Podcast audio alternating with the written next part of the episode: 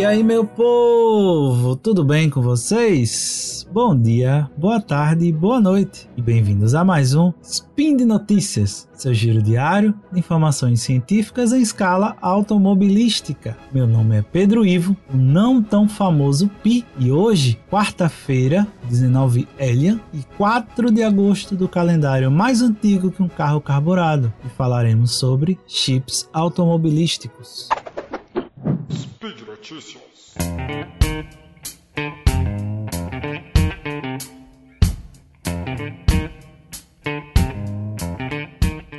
Começar hoje, a gente vai falar um pouco sobre uma notícia que tem saído em vários jornais nacionais sobre a falta de chips para as fábricas automobilísticas, inclusive fábricas nacionais. Em 10 anos, os chips automotivos eles vão representar cerca de metade dos custos dos carros novos. Hoje, essa participação é de mais ou menos 40% e dobrou nas últimas duas décadas, segundo um estudo internacional feito pela consultoria Deloitte. E por que vai aumentar mais ainda essa demanda? Hoje os carros estão cada vez mais se automatizando, os carros elétricos estão chegando e com isso com certeza vai aumentar muito mais essa produção de chips para indústrias automobilísticas. E a principal função deles não é como alguns pensam que é para luxo, para você ter uma tela bonita dentro do carro.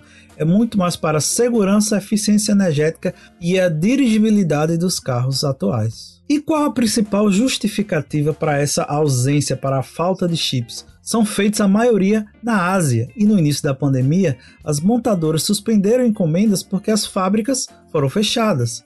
O maior número de trabalhadores em home office, crianças fora da escola, levou ao quê? A um boom de vendas de eletroeletrônicos, como laptops, celulares e notebooks e a produção das fábricas foi totalmente direcionada para esse ponto. Quando a situação ficou mais amena, as coisas começaram a reabrir, as pessoas começaram a entender como trabalhar com o vírus, as indústrias automobilísticas retomaram as atividades e o ritmo foi superior ao que se tinha antes para recompensar toda a demanda que estava reprimida e as fábricas de chip não deram conta de toda essa demanda. Infelizmente, o Brasil não possui fábricas de chip nacionais. Existia uma governamental que infelizmente vai ser fechada agora e mesmo assim essa fábrica ela não fabricava esse tipo de chip. Então o Brasil tem que concorrer com todo mundo atrás desses chips que vêm principalmente da Ásia. E fica bem difícil nessa época de se conseguir comprar.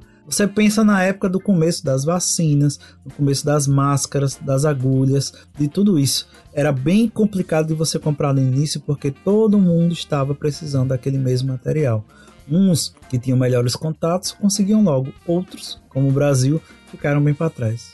Alguns empresários acreditam que isso vai ser normalizado agora no segundo semestre, mas a maioria acredita que isso vai ser regular mesmo só em 2022. Alguns ainda pensam por que não trazer uma fábrica, nacionalizar a fabricação de chips. Primeiro, a escala, né? É muito caro você trazer uma fábrica dessa para somente atender o mercado nacional. Se vocês não lembram, algumas empresas automobilísticas estão saindo do país. E isso ainda deixa mais desinteressante ainda você trazer uma fábrica desse porte para o território nacional. Esse apanhado foi retirado de vários jornais, eu vou deixar o link do UOL para vocês darem uma olhada, que é basicamente o que eu falei aqui para vocês sobre o que está acontecendo atualmente no Brasil.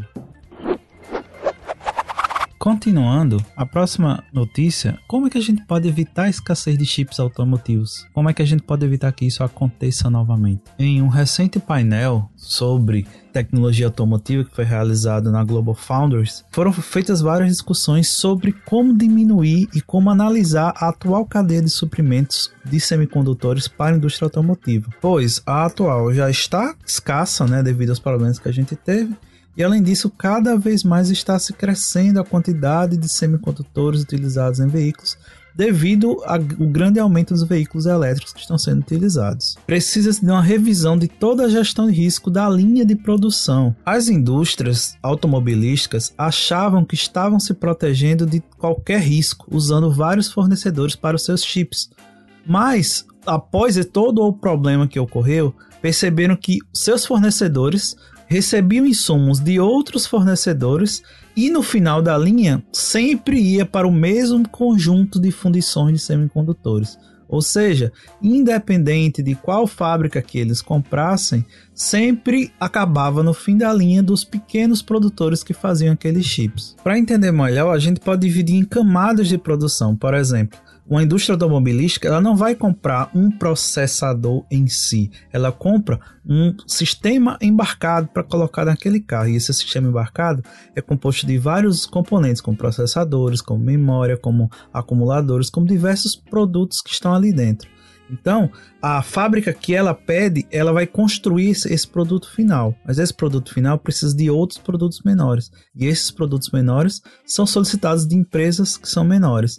E você vai diminuindo cada vez mais essa cadeia até você chegar na produção do chip em si, né? Dos, das bolachas de silício em si. E as fábricas automotivas somente lidam com a, o topo da cadeia e é, precisa-se hoje reconversar, reconversar com as empresas para você conseguir mais fundo em toda a cadeia para entender o que é necessário para você ter um planejamento estratégico e consiga suprir as demandas das indústrias que estão cada vez maiores. E como isso pode ser benéfico além do ponto de você ter uma cadeia de produção mais bem desenvolvida?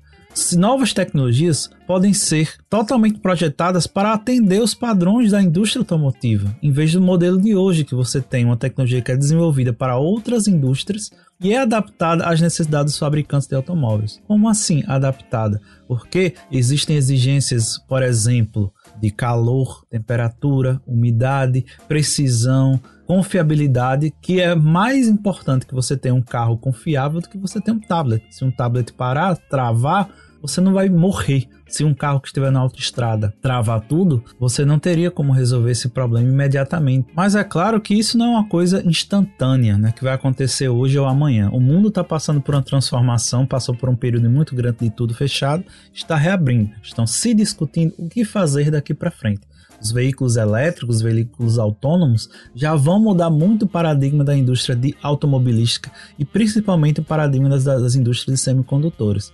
Então, não é uma coisa instantânea. Pode durar anos e anos a gente ter uma cadeia de suprimentos adequada para a indústria automobilística.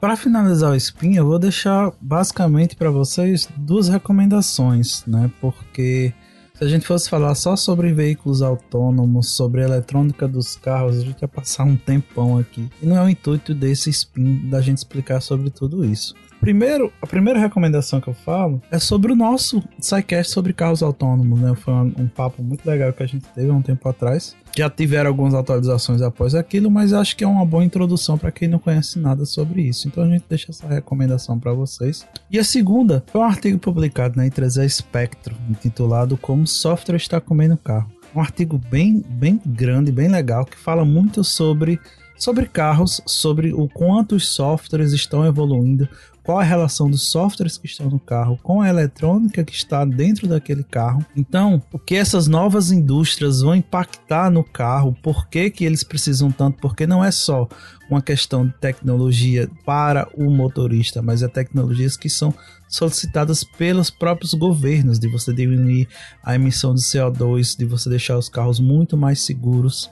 E além disso, também fala sobre os carros elétricos em si, que é outro detalhe que a gente também trabalha dentro disso. Os carros elétricos serão muito mais eletrônicos, muito mais controláveis do que os atuais carros a combustão interna, que tem um controle hoje em dia muito sofisticado com injeção eletrônica, mas ainda não tão bem controlada quanto motores elétricos, que já é uma tecnologia altamente difundida na indústria de controles eletrônicos. Então a gente deixa essas duas últimas sugestões para vocês. Se vocês tiverem um tempo, eu recomendo que vocês deem uma passada nos dois artigos e que vocês possam entender um pouquinho mais o quanto é importante chip, a eletrônica dentro do setor automotivo e o quanto isso está impactando em toda a indústria do mundo, não é uma coisa só localizada no Brasil. Por hoje é só, pessoal. Todos os links comentados estão no post. Deixe lá também seu comentário, elogio, crítica e xingamento esporádico. Lembra ainda que esse podcast só é possível acontecer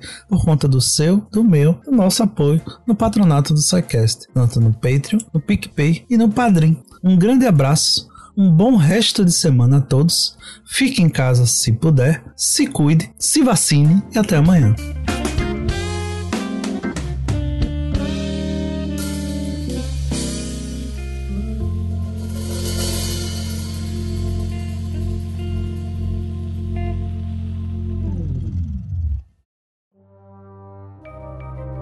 Este programa foi produzido por Mentes Deviantes.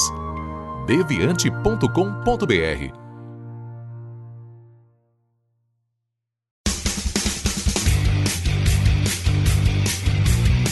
Cortes, edição de podcast.